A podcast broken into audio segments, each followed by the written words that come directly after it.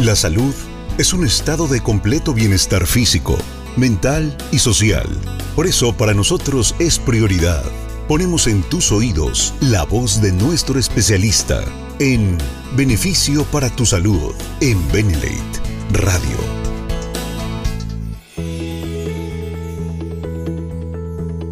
Muy buenas noches, eh, amigos, socios de Benelate. Buenas noches, familia Benelate. Son las eh, nueve y estamos arrancando este día 5 de agosto con este tema que también es, pero muy, pero muy interesante, pero además muy importante porque es un padecimiento del que vamos a hablar hoy que tiene que ver con, con mucha gente que le provoca mucho dolor eh, y a veces durante años. Es más, a veces la gente no, no, no se cura, el paciente se la pasa sufriendo durante muchos, muchos años y, y me estoy refiriendo al tema que nos eh, interesa esta noche. Y esta noche vamos a hablar precisamente de lo que les había prometido. Algo pasó aquí en, el, en la computadora, pero bueno, ya estamos aquí de regreso. Y les decía que efectivamente el tema de hoy pues es muy interesante porque pues vamos a hablar de las úlceras que se presentan en las piernas. A veces también en los pies, pero hoy, hoy nos vamos a centrar en las úlceras de las piernas. Porque es un, e, e, es un padecimiento que fíjense que trae mucho, pero mucho sufrimiento pues a las personas que, que lo padecen, a veces por, pues por muchos años. Les comentaba hace un momento que incluso hay pacientes que pues nunca, nunca se llegan a, curar, ¿no? de esto y vamos a escudriñar cuáles son sus secretos, por qué aparece esto y por qué es importante detectarlo a tiempo, porque si no lo hacemos a tiempo, pues entonces eh, pueden venir complicaciones muy severas que incluso pueden terminar a veces con la amputación de una pierna, pero a veces no se detiene ahí el proceso, sino que a veces termina con la vida del paciente. Y enseguida vamos a ver por qué. Bien, pues bienvenidos. Eh, agradezco mucho la presencia de ustedes y también a nuestros amigos y socios que nos están eh, sintonizando este jueves a través de Facebook. Agradezco también al equipo de colaboración que siempre está presente, que es eh, José Manuel, nuestro querido Molo y Leti Holguín. De tal manera que también, pues obviamente que agradecemos a nuestro director general, a Daniel Escudero, que nos permite platicar en este espacio de beneficio para tu salud, donde tratamos estos temas tan interesantes y sobre todo, pues qué podemos hacer para eh, limitar. Incluso si hacemos las cosas a tiempo, pues podemos evitar completamente esta situación. Bueno, pues eh, sin más preámbulo, vamos a iniciar a, compartir eh, esta presentación. Y bueno, saludo rápidamente a los tempraneros. Por aquí está eh, Maribel Quintero, está Seida, mucho gusto de saludarte, Seida, está Dae, está Magali, son los que puedo ver hasta este momento porque se están conectando algunos, pero todavía no alcanzan a, a entrar. Y pues a todos nuestros amigos y socios de Facebook. Pues vamos a empezar, les voy a compartir la pantalla y eh, pues vamos a platicar de este tema. Entonces vamos a traer ya la presentación. En este momento ya está abriendo. Y estamos hablando del tema de úlceras en las piernas que no son lo mismo que úlceras en los pies, ya platicábamos hace rato, ¿verdad? Úlceras en las piernas. Bien, pues eh, ya saben también eh, que para todos los que no me conocen, eh, pues soy el doctor Raúl Loaiza y nos vemos aquí todos los jueves para este tipo de pláticas, ¿no?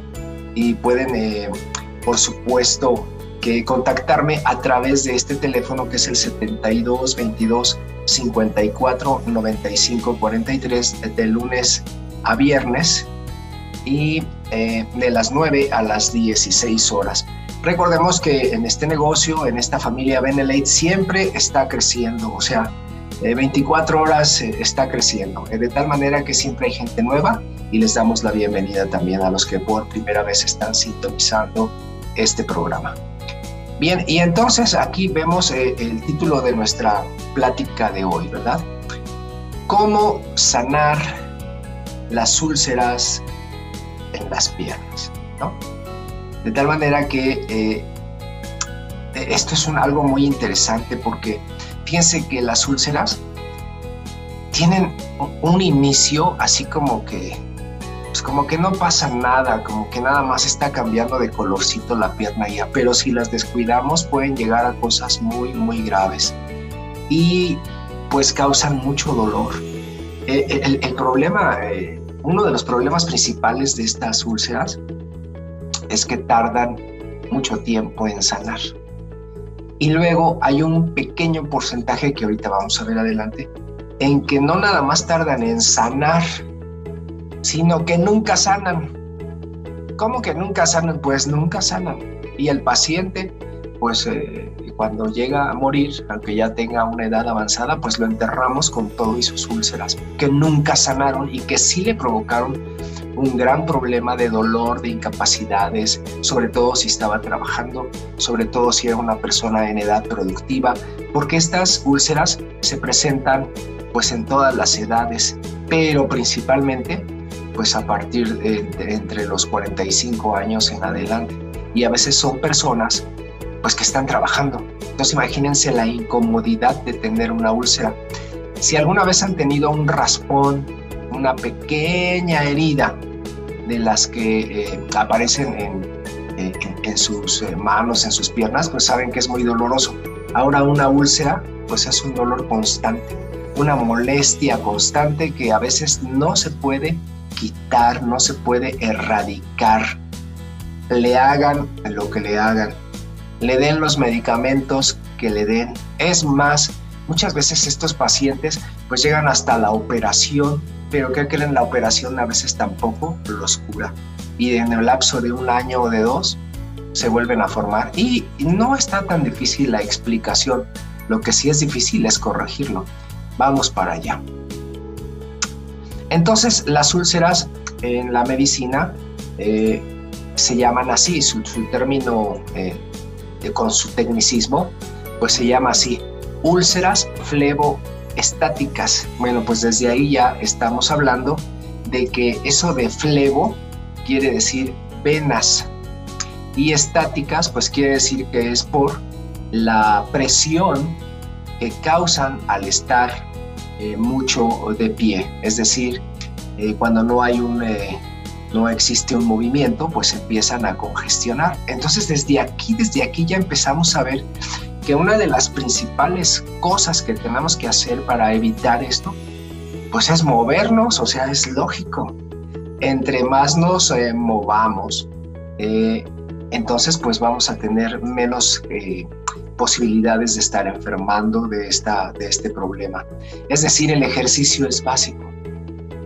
Caminar, correr, bailar, bicicleta, lo que quieran, pues natación, la cuestión es moverse.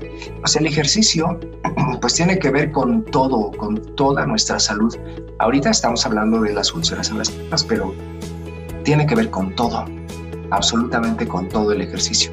Con una buena salud mental, con una buena irrigación cerebral, con un buen trabajo del corazón, del pulmón, de los riñones, o sea, con todo.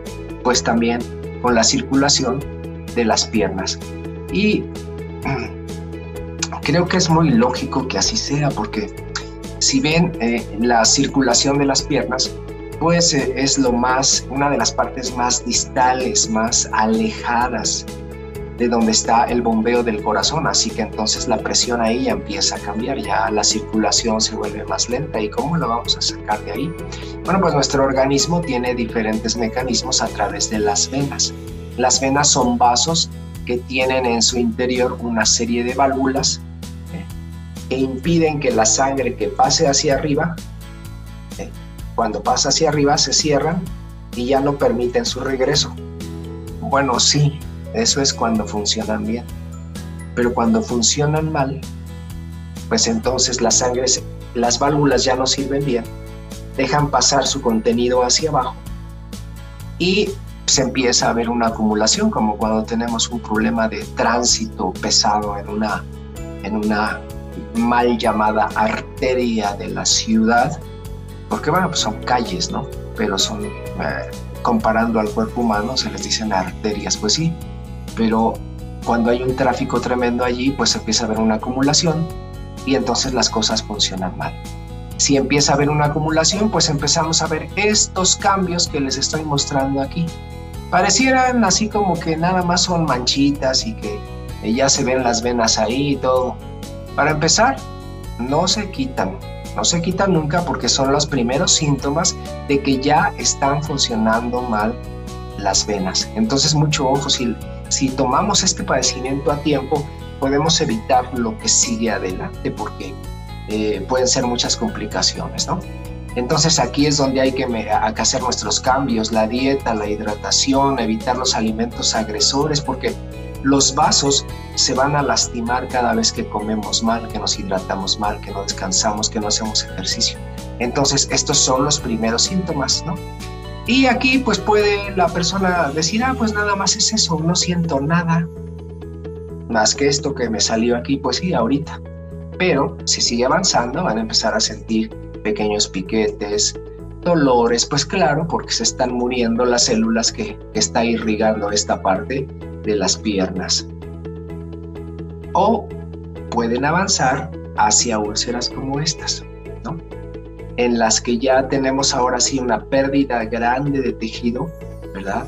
Ahora sí, eh, saben que cuando los pacientes eh, llegan eh, a, los hospitales con esto, este, pues ellos refieren eso, ¿no? Dice, es que todo empezó así a penitas, con un puntito que empezó a, a, dolerme y todo. Y bueno, pues yo lo que hice fue como que restregarme un poquito o rascarme. Se cayó alguna costra que tenía ahí y de ahí se hizo la úlcera cada vez más grande.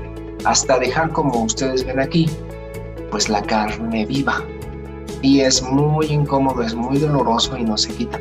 O imagínense que esto le pasa a una persona pues que es padre o madre de familia, que tiene que salir a trabajar, que tiene que ver con clientes, que, que muy probablemente también tenga que estar caminando en su trabajo o estando de pie también. O sea, duele en todas las posiciones eh, y bueno, es terrible. Porque ahora que ya está abierto, pues entonces ahora expresa fácil de virus, de bacterias y hongos que le pueden causar una infección. Y como les pongo aquí, afecta del 1 al 4% de la población. O sea que es muy común, pero muy común. Fíjense, imagínense de una a cuatro personas de cada 100 y que tienen esto y lo andan portando. Y pues obviamente es muy incómodo y puede afectar su trabajo. Ahora, los estudios nos indican que la mayor parte de estas úlceras empiezan, pues como está aquí eh, anotado, con un problema en las venas, o sea que las venas se vuelven mal funcionantes. ¿Eso qué quiere decir? Pues que, ¿se acuerdan que les dije que tienen unas válvulas que eh, la sangre va regresando hacia el corazón, hacia arriba, tienen unas válvulas. Y si esas válvulas no sellan bien, pues entonces quedan abiertas y la sangre se vuelve a regresar a estancar hacia abajo. Normalmente se cierran, pasa la sangre hacia arriba, se cierran, abren para dejar pasar la sangre, se cierran bien bonito, sí, cuando funcionan bien, o sea, cuando eres adolescente y joven pero como va pasando la edad y si te descuidas en tu acidez, en tu manera de comer, pues van perdiendo su función. Y entonces la mayoría de las úlceras, como les anoto aquí, se relacionan con esto. Este mal funcionamiento de las válvulas lo conocemos como insuficiencia venosa. Ah, bueno, pues lo que quiere decir es eso, que no funcionan bien y que obviamente pues están eh, regresando todo el flujo de sangre hacia, hacia, hacia abajo y pues eso crea congestiones. Bueno, sí, Solamente que lo que nosotros vemos o cualquier persona ve en sus piernas es esto, que empiezan a aparecer las venas, o sea que se empiezan a saltar, dice la gente. Ya se le saltaron las venas. Pues sí, porque hay una congestión y es un dato que nos está indicando que no están funcionando bien. Pero como al principio les digo, no hay tanto problema, ni tantos síntomas, ni dolor, pues pareciera que nada más son manchas, ¿no? Pero no es así. Ya son datos de que están mal funcionando las venas.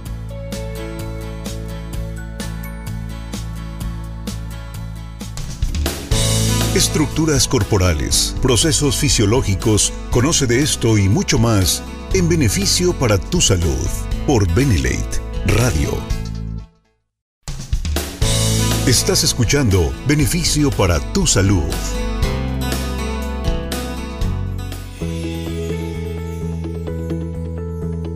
Ahora, pueden ser muy superficiales las, las úlceras, o sea, ser apenas un puntito que se ve por allí en, en la pierna, o con el tiempo, con los años, pues se pueden volver muy, pero muy profundas y en áreas muy grandes, como en este caso, donde eh, eh, pues el paciente la pasa sufriendo. Imagínense pues lo que es andar portando esto.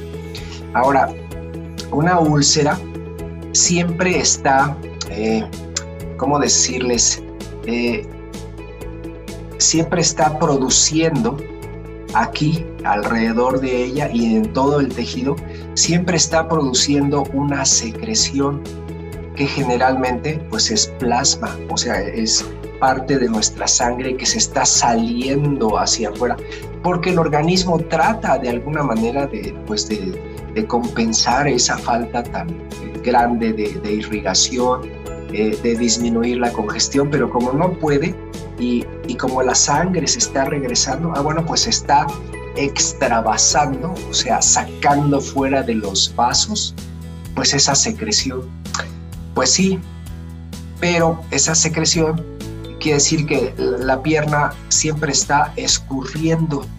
Entonces, un paciente con un tamaño de estos de úlcera siempre está escurriendo. Los, eh, los pacientes refieren eso, ¿no? Dice, es que me pongo unas gasas que cuando me las quito en unas horas, pues están mojadas. ¿Pero mojadas de qué? Porque no es agua, pues es sangre, es plasma. Y lo peor es que, pues como no hay protección en esta piel porque está descubierta, pues es muy fácil de que se infecte. Y entonces ahora se complica más la historia. ¿Y se infecta con qué? Pues con lo de siempre, virus, bacterias, hongos. Saben que las bacterias no trabajan solas jamás, jamás. Los virus no trabajan solos nunca. Los hongos tampoco trabajan solos. Siempre es una combinación donde se unen este tipo de, seres, este tipo de, de vidas, y trabajan en conjunto, pues para hacer lo que están destinados a hacer, a aprovecharse y destruir siempre que haya un medio ácido. Esa es la manera en que crecen y se multiplican. Entonces, ahí es muy fácil de que se infecten estas eh, eh, heridas y pues ahora se vuelven mucho más dolorosas porque hay una destrucción no solamente de la piel, sino del el tejido que está debajo de la piel, que se llama el tejido subcutáneo, o sea, la grasita, lo amarillo. Pero también hay una destrucción de los vasos, y también hay una destrucción de los nervios. Entonces, como ven, ya el cuadro se complica bastante. Y eh, pues bueno, por ejemplo, aquí miren, aquí ya sanó. Pues sí, pero cuando se hacen estos puntitos donde empieza a haber esa secreción, híjole, la gente hasta le tiene miedo porque ahora empiezan la carrera hacia muy probablemente que se haga más fuerte, que se haga más abierta, que se haga más profunda y que puedan llegar a casos como el anterior y son muy pero muy dolorosas. Y a veces también depende de la zona donde estén, pues también pueden afectar pues a un vaso que anda por ahí, por ejemplo una arteria o una vena. Y entonces eh, esa úlcera es tan profunda que llega hasta la vena o la arteria, depende se encuentre primero. Se va a encontrar primero las venas porque son más superficiales, ¿no? Pero bueno, el vaso que llegue a lastimar lo que hace es que lo rompe. Y entonces mucha gente llega al hospital porque, pues porque empieza a sangrar. Y no crean que es un sangrado así, manchita de sangrado. Son personas que en el baño, que es algo muy común, no se están bañando y todo, y de repente ven el manchón no, no, no, ahí de sangre, porque se reventó una vena, ¿no? Y, pero precisamente todo empezó por esto se reventó una vena y bueno, pues este, ahora hay que hacer cosas rápido, llevarlo al hospital, hacer maniobras de compresión allí para que vendajes básicamente y, y, esperar que el cuerpo solito pues vaya recuperando. Pues sí, pero es que cuando esto pasa, no crean que pasa una vez, ahora ya quedó lastimado eh, por la úlcera los vasos y pueden volver a sangrar en cualquier momento. Entonces, a veces pasa espontáneamente, se rompen. A veces no, a veces la gente refiere que pues eh, iba caminando, ¿no? Y, se rozó con la silla, por ejemplo. O rozó con el pie de alguien más. Y pues eso fue suficiente para que se reviente, para que se haga la úlcera, para que exista el sangrado. Entonces, pues son complicaciones muy aparatosas. Y la mayoría de las úlceras aparecen a los 60 años y más. De tal manera que, eh, pues es, o sea, pues es lógico, ¿no? Como va nuestro cuerpo envejeciendo, que nadie podemos detener el tiempo, el envejecimiento. Eh, entonces, pues las complicaciones van siendo más frecuentes en esas edades. No solamente de las úlceras que hoy estamos hablando, sino que también son más frecuentes si presentan alguna otra enfermedad. Por ejemplo, que pues diabetes, hipertensión, artritis, enfermedades autoinmunes, todas las que quieran mencionar. Y esto complica más el cuadro. O sea que un paciente con úlceras en las piernas, bueno, pues puede ser diabético también, sí, hipertenso, artrítico, con lupus, con enfisema, con, o sea, si se dan cuenta ahora ya son muchas complicaciones pues es lógico porque no estamos haciendo lo que deberíamos haber hecho desde hace muchos años, que es cuidarnos y evitar los alimentos que, los que ya han estado aquí muchas veces, los alimentos agresores. Bien, ahora este, esta que les voy a presentar, esta diapositiva es muy interesante porque aquí nos damos idea de la pregunta clave que hace la mayoría de las personas. ¿Y cuál es esa? Oiga, doctor, este, ¿y cuándo se me van a cerrar? Porque ya llevo una semana, dos, tres, ¿y cuándo se me van a cerrar? Es decir, si ahora yo eh, este, me empiezo a tomar, eh, por ejemplo, los medicamentos y aparte le pongo mis suplementos, como que cuándo se me van a cerrar porque no veo mejoría. Pues no, no es tan fácil. Porque una vez que empiezan a fallar las venas, es muy difícil repararlas, de hecho es casi imposible.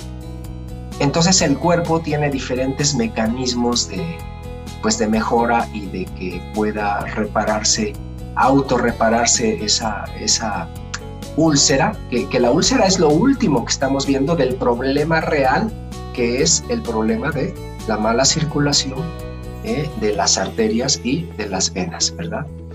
Entonces, fíjense que se han hecho estudios y este cuadrito es muy interesante, porque la mayoría de las úlceras van a permanecer abiertas mucho tiempo. Por ejemplo, se ha descubierto que el 50% de ellas, o sea, la mitad, queda abierta cuatro meses. Ahora imagínense traer una úlcera cuatro meses, ¿no? De por sí, cuando tenemos una ulcerita en la boca que duele tanto, este, después de tres, cuatro días ya, ya, ya como que está sufriendo mucho y, esas úlceras tardan en sanar entre 10 y 15 días, las de la boca. Ahora aviéntense cuatro meses y ya vieron los tamaños de úlcera, o sea, es terrible, ¿no? Pero también se ha descubierto en estos estudios que el 20%, o sea, una quinta parte de los pacientes, no, no le dura cuatro meses abierta, sino le dura dos años abierta. wow, dos años con la úlcera abierta, sí. Son pacientes que casi siempre andan con sus vendas, con sus gasas y todo. Ahora, las gasas son un problema. Porque eh, como la herida, como ya vimos hace rato, la herida está viva, pues está sacando esa secreción. Y cuando se pone en una gasa, se pega. De tal manera que dentro de dos, tres horas que se la vaya a cambiar, o en la tarde, la noche, o lo que sea, y que trate de despegar esa gasa, va a venir ahora con sangrado. Pues claro, y con un dolor terrible porque pues, la gasa se pegó. Así que muchos pacientes este, utilizan gasas y se les pone vaselina estéril, por ejemplo, ese es un método. No es muy bueno ni es perfecto, pero pues eh, ya por lo menos no se pega tanto las gasas con, con vaselina. Actualmente, ahorita vamos a hablar del manejo, hay también eh, algunos parches ya que venden eh, y, y, que ya vienen preparados, se llaman parches de polímero. ¿Y qué es lo que hacen? Ah, bueno, pues es un material que a la hora de que se pega en la herida, en la, en la, en la úlcera, tiene un material que le permite crear una capa como acuosa, resbaladiza, para que a la hora de que quitemos el parche no se pegue y no se traiga el tejido que estaba allí lleno de sangre y de muchas cosas. Y eso le ha ayudado a muchos pacientes a mejorar también un poquito más. Entonces se vale utilizar muchas herramientas, claro sí. Porque además como está tapada la herida, bueno, no hay tanto polvo, porque imagínense, caminamos cerca del polvo. Y obviamente las bacterias pues no perdonan, se hacen infección. Pues si mantenemos la herida tapadita, pues muy bien, pues le ayudamos a mejorar, claro. Ahora, se descubrió también que cerca del 8%, del 8 al 10%, ¿eh? por ciento, híjole, se quedan abiertas esas heridas por, pues lo que están viendo aquí, 60 meses. Estamos hablando de años. Estamos hablando de años que la gente puede traer sus heridas abiertas por años. Ya platicábamos lo doloroso que es tener una úlcera, ahora abierta por años. Entonces, este tipo de pacientes eh, pues siempre andan buscando este, algún remedio eh, pues muy rápido, ¿no? Para que se, se, se cierre. Pues no, no es tan fácil porque tienen que hacer sus propios cambios en su vida. Y entonces el objetivo es mantener la úlcera seca y protegida de qué? de la maceración, o sea que debe estar protegida, debe estar seca, debe estar que no le caiga polvo y, protegida de la maceración, o sea, de que no reciba golpes, de que no reciba algún tropezón, de porque apenas un golpecito y otra vez a sufrir y se abre y ahora para que sane, ahí se pueden pasar pues entre meses y años. Bien, ¿qué es lo mejor? Pues mantener las venas limpias, pero no por fuera, por dentro, eso es lo más importante. ¿Y por qué ya no funcionaron bien? Pues porque eh, las arterias, que son la parte anterior hacia las venas, ¿verdad? Las que, las que llevan apenas la sangre, están sufriendo y están sufriendo porque se están tapando. El paciente puede tener hipertensión o puede tener diabetes, la cuestión es que están sufriendo. O puede ser un paciente que tenga sobrepeso u obesidad y entonces le está metiendo a su organismo casi siempre alimentos agresores y lo está llevando hacia la acidez. Pues eso hace que las arterias se vayan tapando, que la circulación ya no llegue adecuadamente y todo eso mismo pasa en todo el sistema circulatorio, tanto en las arterias como en las venas.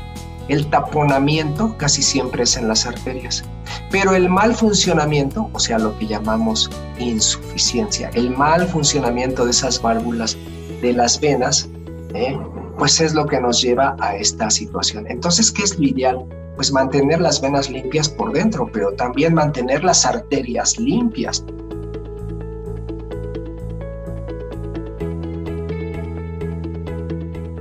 Escucha la voz de nuestro especialista. En beneficio para tu salud, en Benelate Radio.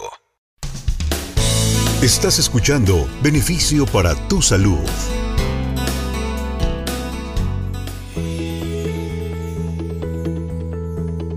Tenemos que ser muy claros en que cada vez que comemos alimentos agresores como estos, e incluso como los derivados del maíz, no, tan solo las tortillas, sino que todo incluye eh, este, la cuestión del maíz. Cada vez que comemos cereales en grandes cantidades, porque mucha gente acostumbra a comer cereales en la mañana y, en la tarde ¿eh? o en la noche y dárselos a sus hijos como merienda.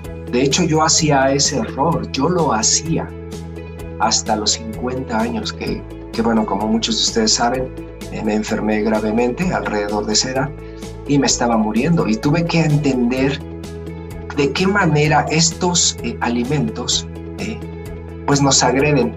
Cada vez que comemos esto es una serie de ácidos que estamos ingresando a nuestro cuerpo. Bueno, estos y otros más, que hay muchos más, ¿no? así los describo también en el libro. Pero cada vez que comemos estas cosas es como si pasáramos una lija por dentro de nuestros vasos, ¿verdad? Por dentro de ellos y estuviéramos lijando. Y obviamente va a haber consecuencias. Y una de las consecuencias pues son estas, de las que acabamos de hablar. Esta es apenas una de sus consecuencias. Pero cuando un vaso está tan mal que produce úlceras en los pies, digo en las piernas, quiere decir que no nada más está ahí el problema, sino que está en todo el sistema. O sea, al mismo tiempo se están lastimando las arterias del corazón o las del riñón o las de los pulmones o las del abdomen y tarde o temprano pues nos van a dar la consecuencia que a veces puede ser la, consecuencia fatal incluso, ¿no? Que son, eh, platicábamos también que las enfermedades eh, eh, vasculares pues son la causa número uno de muerte en todos los humanos y en todo el mundo ¿eh? por, esta, por esta razón. Entonces hay que mantenerlas limpias y, y, la manera de mantenerlas limpias es pues evitar al máximo hasta donde puedas, hasta donde tu ser diga, ok, vamos a disciplinarnos un poco, vamos a querernos un poco, evitar estos alimentos. A la otra cosa pues es desarrollar, por supuesto, que los hábitos que nos van a limpiar, como pues el ejercicio como la hidratación, como la meditación y, ¿no? Eh, y como les platico, pues también eh, medirse su pH les va a ayudar muchísimo. Bien, entonces ya tenemos aquí el panorama de lo que está pasando con una persona en estas circunstancias. Bien, ¿y qué vamos a hacer entonces? Ah, bueno, pues sabemos que cada vez que existe una enfermedad, un taponamiento, como en este caso de los vasos, porque estamos ingiriendo alimentos ácidos o porque estamos produciendo los ácidos en nuestro cuerpo. Bueno, pues cada vez que eso pasa, se producen en nuestro cuerpo muchos oxidantes, porque el cuerpo se tiene que defender a través de los oxidantes, que ya hemos tratado ese tema de los oxidantes también. Bien, pues se están produciendo en grandes cantidades y ¿qué tenemos que hacer? Pues neutralizarlos hasta donde se pueda. Y tenemos, por supuesto, que varias eh, opciones para hacerlo. Primero, el Benejus, que contiene una serie de elementos eh, que son eh, básicamente derivados de plantas con poder antioxidante muy grande. Y aparte de su toxito de guaraná, que nos puede dar un poquito de energía, ¿no? Para esos momentos en que necesitamos hacer ejercicio, estar despiertos o cualquier otro tipo de actividad que requiera un poquito más de energía, Benejus es la clave. Pero básicamente sus antioxidantes son los que nos van a ayudar a disminuir ese, esa oxidación tan profunda que se está eh, desarrollando en el, cuerpo cada vez que hay insuficiencia venosa. Bien, ¿cómo le hacemos para reparar las paredes de las eh, arterias y de las venas? Pues Benegen, que es que colágeno hidrolizado, ya saben que todas las células de nuestro cuerpo, todas no nada más el pelo y las uñas, ni la piel, todas hasta las células de nuestros dientes, de nuestros huesos, de músculos, de la sangre, de todo. Cada pared de cada célula necesita colágeno, siempre. Entonces, colágeno hidrolizado, yo aquí les, sugiero que puedan este, tomar eh, por lo menos dos cucharadas eh, cada día si es que no tienes síntomas de, nada. Pero si estás luchando con alguna enfermedad, dos cucharadas en la mañana y dos cucharadas en la noche disueltas qué? En un vaso de agua. ¿Qué otra cosa podemos utilizar? Pues ya saben, el Beneglic es uno de los antioxidantes y desintoxicantes eh, con preferencia en las glándulas, muy importante, glándulas como el páncreas o como el hígado, como la tiroides, como las suprarrenales. Entonces, adelante, hay que utilizarlo para desintoxicar y disminuir la inflamación. ¿Qué también tenemos que hacer? Bueno, pues Nanox no puede faltar el eh, eh, antioxidante maestro. Bueno, sí, pero viene acompañado de sus otros dos amigos, ¿no? Que es la cúrcuma y, este, y el romero, que vienen en extracto también. Y bueno, si han probado estas eh, cápsulas, bueno, han visto que su color es así como que amarillento, a veces anaranjado, que precisamente eso lo da la cúrcuma. Bueno, pues los poderes de estos eh, antioxidantes juntos, pues es, es, realmente grande. con el glutatión incluso solo, eh, podríamos tener evidencias de, mejoría grande porque es un gran antioxidante. Pero cuando viene con sus amigos, pues excelente, todavía mucho mejor. Tenemos que oxigenar, obviamente, a las arterias y las venas. Pues entonces tomamos Beneox, sus 20 eh, mililitros, eh, por ejemplo, 20, 25 mililitros en un litro de agua, tomarlo como agua de tiempo, maravilla. Y también podemos disminuir la inflamación con este eh, desinflamatorio eh, milenario que precisamente es el aloe vera. Bien, ¿qué, cuál es el, objetivo de, utilizar todo esto? Bueno, pues muy sencillo, que cada vez que vamos a manejar una mejoría en un paciente o ayudarle a que mejore, tenemos que utilizar varias eh, herramientas, no solamente una, sino varias. Y entre más herramientas utilicemos, pues obviamente los resultados pueden ser mucho mejores. Ahora, eso es en la cuestión de herramientas, pero si el paciente todavía, ahora sí que le echa ganas y aparte hace sus propios cambios en nutrición, en hidratación, en, en disciplinarse, en alcalinizar su cuerpo, lo que ustedes ya saben, pues entonces sí podemos tener mejorías y más o menos rápidas. Fíjense que una de las cosas que, que les ayuda mucho a estos pacientes es estar en su peso, en su peso ideal, no en su peso que les gusta, ¿eh? o sea, eso no. Eh, es que fíjense, les digo esto porque yo me encontré muchos pacientes este, en mi práctica que, que me decían, eh, es que, porque les decía yo, bueno, pues es que tienes este, 15 kilos de más. Sí, doctor, pero no hay problema, yo así me siento bien. Ah, bueno, pues qué bueno que te sientas bien, ¿verdad? Pero no estás bien. Pero es que no tengo nada, porque eran más o menos jóvenes. Sí, ahorita. Pero cuando llegues ya a los 50, a los 60, si el creador te permite llegar a más, pues vas a tener muchos problemas, ¿no? Entonces, eh, yo me encontré en, mi experiencia, pues, pues de todo. Pero era muy común estas cositas que me decían, pues yo así me siento bien, ¿eh? pues ok, pues sí te sientes bien, pero pues no estás bien. Y obviamente que es una decisión personal, pues el, cuidarse, ¿no? Bien, pues voy a abrir el chat. Este, eh, bienvenida Magali, Héctor, ¿quién por aquí también? Este, está por aquí Vicky Nuño, está Claudia Serafín, Blanca García, Tere Martínez, qué gusto, Leti Caudillo. Muy bien, eh, y entonces voy a abrir hacia, si por si tienen alguna este, pregunta. Jesús de Colima, bienvenido Jesús. Bien, entonces déjenme abrir el chat por si tuvieran alguna pregunta. Espero que no les haya caído de peso esta información, que no los haya espantado. Más bien la idea es que no caigamos en eso, ¿no? Bien, ya nos están llegando por aquí de Facebook. Déjenme abrir de este lado. Y veamos. A ver, aquí está. Dice, eh, dice María Luisa Michel, eh, que si este problema es heredable. Fíjense que esta es una pregunta interesante y casi todas las enfermedades eh, se ha demostrado, o sea, casi en todas, que tienen un componente hereditario, casi todas.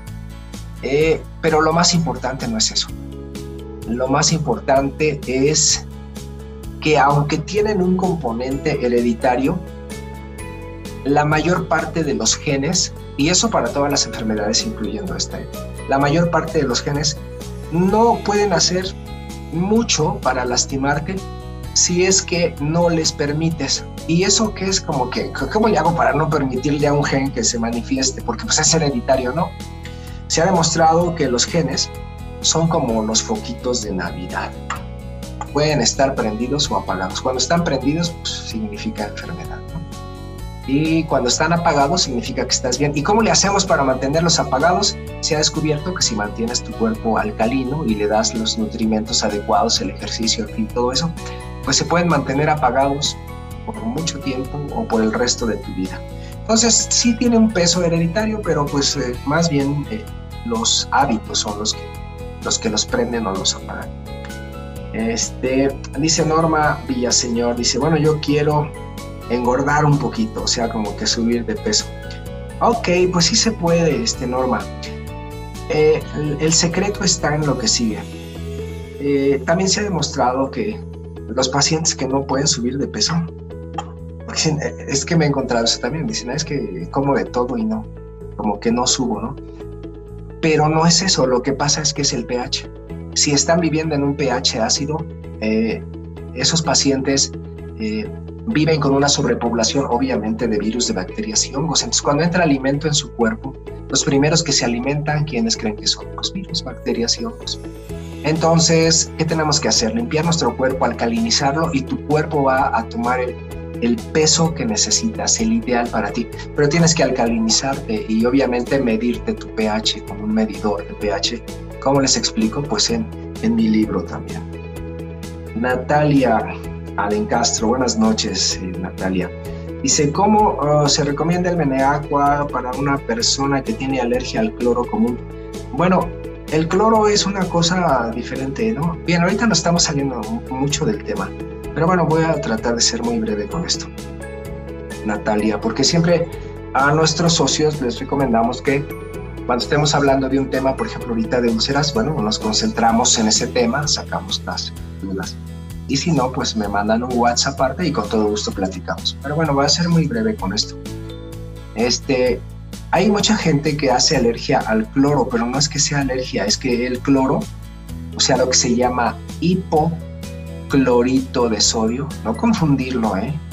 Hipoclorito de sodio es lo que la gente llama cloro común. Bueno, pues es que es súper destructivo, o sea, pero absolutamente irritante, súper destructivo, tóxico y, y, pues mata todo. Pues sí, pero no nomás mata bacterias y virus, sino que mata hasta nuestras propias células. Es la gente cuando está en contacto con eso, sí, claro, por supuesto. Entonces, ¿qué hay que hacer para quitar esa alergia? Pues que no se acerque a esos ambientes. Que si va a tocar cloro, pues utilice guantes. Que si lo va a poner en su baño, pues que lo ponga y se salga hasta que se vaya el olor. Y, ya, porque si no es, es muy tóxico. Pero no, hay personas que son más sensibles, pero en general nos destruye a todos. Entonces, ¿cuál es la conclusión práctica? Pues no te acerques a él y trátalo con mucho cuidado, como debe ser. Escucha la voz de nuestro especialista. En beneficio para tu salud, en Benelate Radio. En Benelate Radio. Beneficio para tu salud. Eso es respecto al hipoclorito, ¿eh? Eso no quiere decir el cloro. Eh, a ver si puedo ser claro. Eso es hipoclorito de sodio, que contiene moléculas de cloro, sí. Pero no es que sea alérgica al cloro, no, no, no, no. Es alérgica al hipoclorito. Porque pues el cloro está en todos lados en nuestro cuerpo. De hecho, el cloro pues forma una parte importantísima de la sal, ¿verdad? Entonces, nosotros moriríamos si no tuviéramos sal incluso cuando van a un hospital y están deshidratados y todo, eh, eh, lo que conocemos como suero, bueno, pues contiene mucha sal y la sal contiene cloro. Entonces, de hecho, de eso estamos hechos. Nadie puede ser alérgico al cloro, no. Ah, pero al hipoclorito de sodio, que lo que la gente eh, normal dice, bueno, pues es que se, a mí me dijeron que era cloro y punto. No, no, no. Es hipoclorito de sodio. Ah, bueno, eso sí es un tóxico, ¿sale? Bien, Leti Vázquez. Buenas noches. Dice, mi esposo me comenta que por qué nombre que el café afecta cuando existen úlceras. Dice Kim, y si se puede tomar Benecaf y cuál es la, eh, y si cuál, ¿qué? Y si cuál recomendada, el original o la nueva fórmula, bueno, o cuál recomiendo, ¿no? Supongo. Ok, sí. Bien, en todas las moléculas de café, del que sea, eh, siempre tienen eh, componentes ácidos, que también de eso hablo, pues, mi escrito, ¿no? Este, eso es así. El, el, café, de hecho, tiene más de 45 tipos de ácidos. Bien, entonces ahora viene el sentido común. Ah, entonces como tiene café, no debo de tomar nunca el café. No, no, no, no, Eso depende de tu estado de salud y también del grado de acidez que manejes. Por ejemplo, si un paciente tiene una enfermedad muy delicada, por ejemplo, un cáncer o, algo así muy, muy intenso, este, una hipertensión muy descontrolada, bueno, pues yo lo primero que le recomiendo es primero que se mida su pH para ver qué tal está y de ahí partimos. Eh, si su pH está más o menos en límites normales, que también están apuntados ahí, este, bueno, pues entonces claro que sí, puedes tomarte tu cafecito de vez en cuando, pero si estás luchando con una enfermedad grave y, quieres tomar dos o tres tazas de café cada día, pues no, porque va a depender de qué, de tu estado de acidez. Esas serían las recomendaciones generales. Y yo les recomendaría que pueden tomar cualquiera, ¿eh? la anterior o la nueva fórmula. O sea, de hecho yo me tomo alguno de vez en cuando también. Y ustedes saben que vengo de una enfermedad que se consideraba o se considera incurable, ¿no? Y, que me las vi muy mal. Entonces, eh, y eso quiere decir entonces que nunca jamás tomo café. No, no, no, no, no. Si se me antoja, me lo tomo. Pero en general yo casi siempre sé en qué nivel de pH ando. Entonces de eso van a entender. ¿Sale? Bien, déjenme ver, Leti, así. Eh, Natalia, Natalia Alencastro, buenas noches, Natalia dice aquí. Si se puede tomar el Beneaqua, dice, si se puede tomar el Beneaqua porque tiene varices. Bien, bien, claro que sí, pero por supuesto que sí. Bien, ¿se acuerdan que les decíamos que una de las eh, problemas, eh, bien, aquí está el Beneaqua, y sí, sí lo deben de tomar. Espero que no les dé mucho el reflejo. Ok, ahí está ya. Ok, una de las complicaciones más comunes de estas úlceras es precisamente la infección. ¿Y quién infecta? Pues ya saben, virus, bacterias y hongos que nunca trabajan solos. Ok, entonces, cuando las úlceras son pequeñas, eh, yo les recomiendo lo siguiente. Por supuesto que deben de tomar Beneaqua, o sea, sus tres gotitas mañana, tarde y noche, que ya ustedes lo saben. Pero aparte pueden aplicarlo localmente. Entonces, dos gotitas las activan y la ponen en 50 mililitros de agua. ¿Cuánto es 50 mililitros de agua? Pues como medio vaso o un poquito menos de medio vaso. Y ahí activan sus dos gotitas, las ponen ahí. A eso lo ponen en un aspersor o en un atomizador. Y entonces le aplican allí a la, a la, a la pequeña úlcera y las mejorías son pero absolutamente increíbles, increíbles, increíbles y hay que hacerlo pues dos veces al día.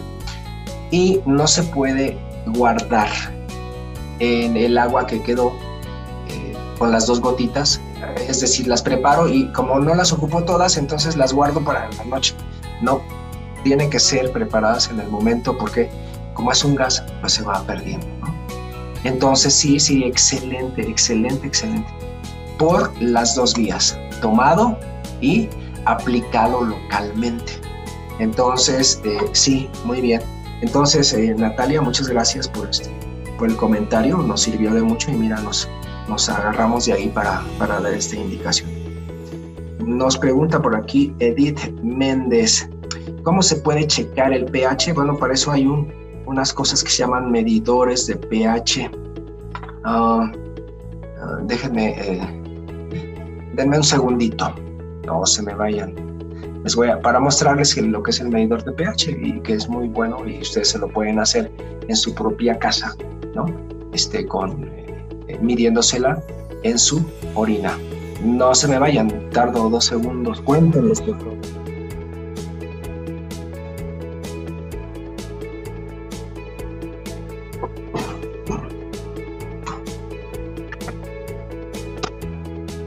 Fueron tres segundos. Y mira, es este. Un medidor de pH. Entonces eh, lo, puedes conseguir. Si tienes problemas de conseguirlo, pues me echas una llamada y ya. Pero, eh, entonces, ¿cómo se, ¿cómo se utiliza? Pues es muy sencillo. En un vaso o en un recipiente, pues pones algo de tu orina. La onda es que ingrese y aquí tiene un receptor, mira. Y ese receptor lo que hace es medir el pH. Se prende. Aquí hay unos numeritos eh, que ya en el libro les explico cómo se interpretan y todo. Y ya, y se, se mete, se prende y se mide. Y ya, y te va a dar, te va a arrojar unos números el, pH adecuado que debemos de tener y todo lo demás y cómo le vamos a hacer para corregir y todo, todo eso está explicado en mi escrito, que está aquí arriba, arriba de mí, ¿no? En mi libro. Bueno, entonces es importantísimo que cuando estamos luchando con una enfermedad, pues estamos utilizando todas las herramientas, no, unas solas, sino muchas. Eh, desde los cambios de hábito, los cambios de vida, eh, los suplementos que son importantísimos para, para regresarnos a alcalinizar nuestro cuerpo. Que esto también ya se los he dicho en otras ocasiones. El tomar nuestros suplementos, ¿no? Este, por ejemplo, este o, o este otro que ustedes ya conocen también, o este que es, eh, bueno, este es de mis consentidos, la verdad, eh, que es el Nanox. Eh, bueno, en fin, todos los suplementos el objetivo de eso es ayudar al cuerpo a alcalinizarlo y a luchar contra los oxidantes. Entonces, eh, tenemos que utilizar todas las herramientas cuando abordamos un proceso de enfermedad.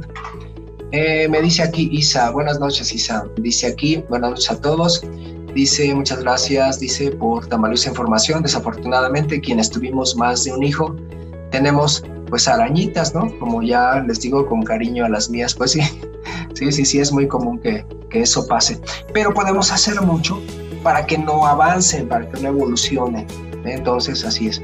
Seida, buenas noches, Seida. Dice, buenas noches, dice, ¿ayuda a mejorar eh, la circulación el elevar los pies? Sí, definitivamente sí.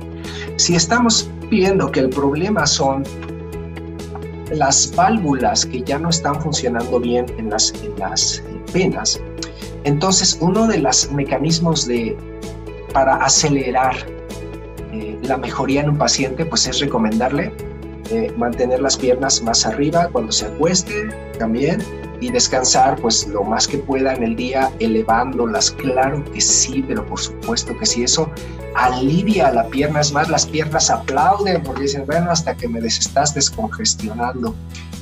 Y se ha visto que entre más tiempo se mantengan elevadas, las úlceras curan mucho más rápido. Pero entonces acuérdense, es hacer todo, no es solamente una cosa y tampoco es un suplemento, son varios suplementos.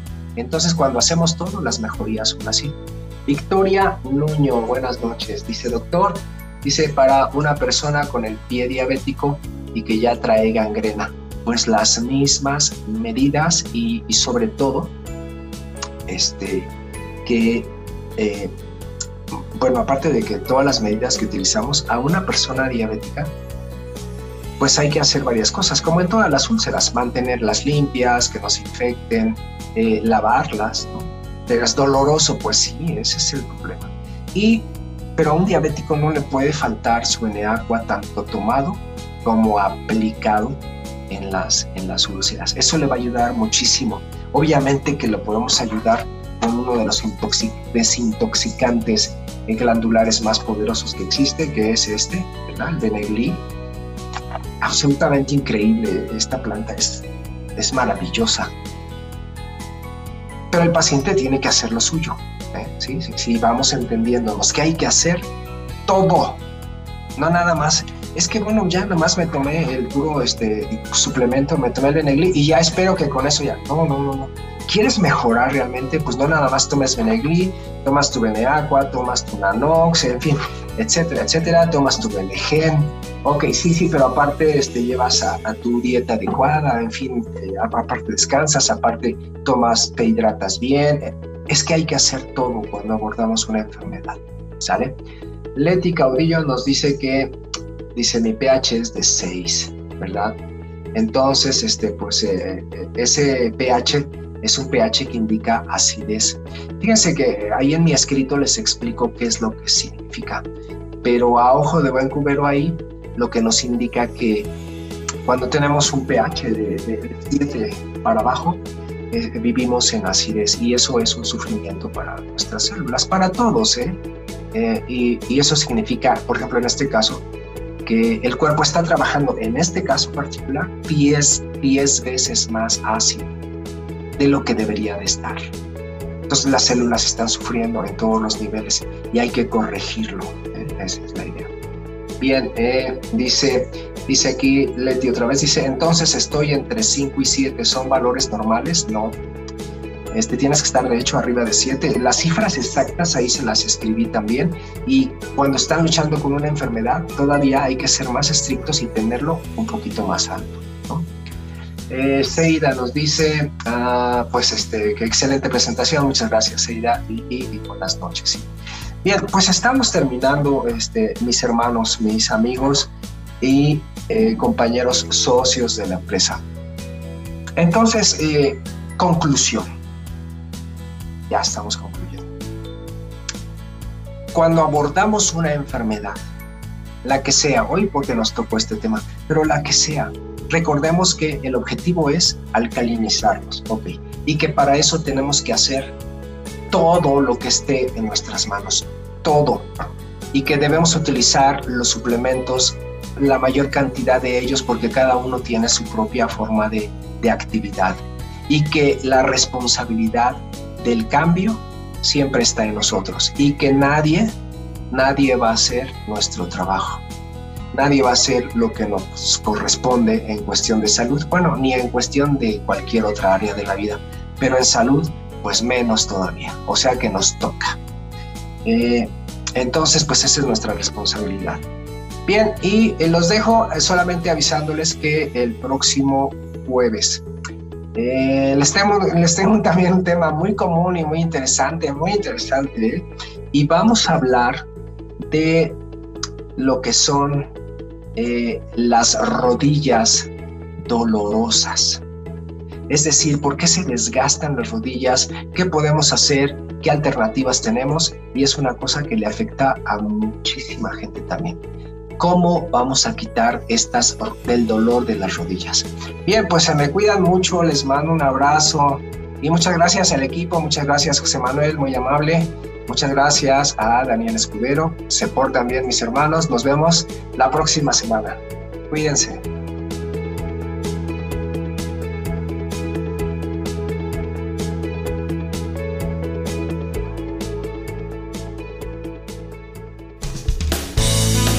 Te esperamos en la próxima emisión para que escuches la voz de nuestro especialista en beneficio para tu salud por la radio del buen líder. Benelete Radio.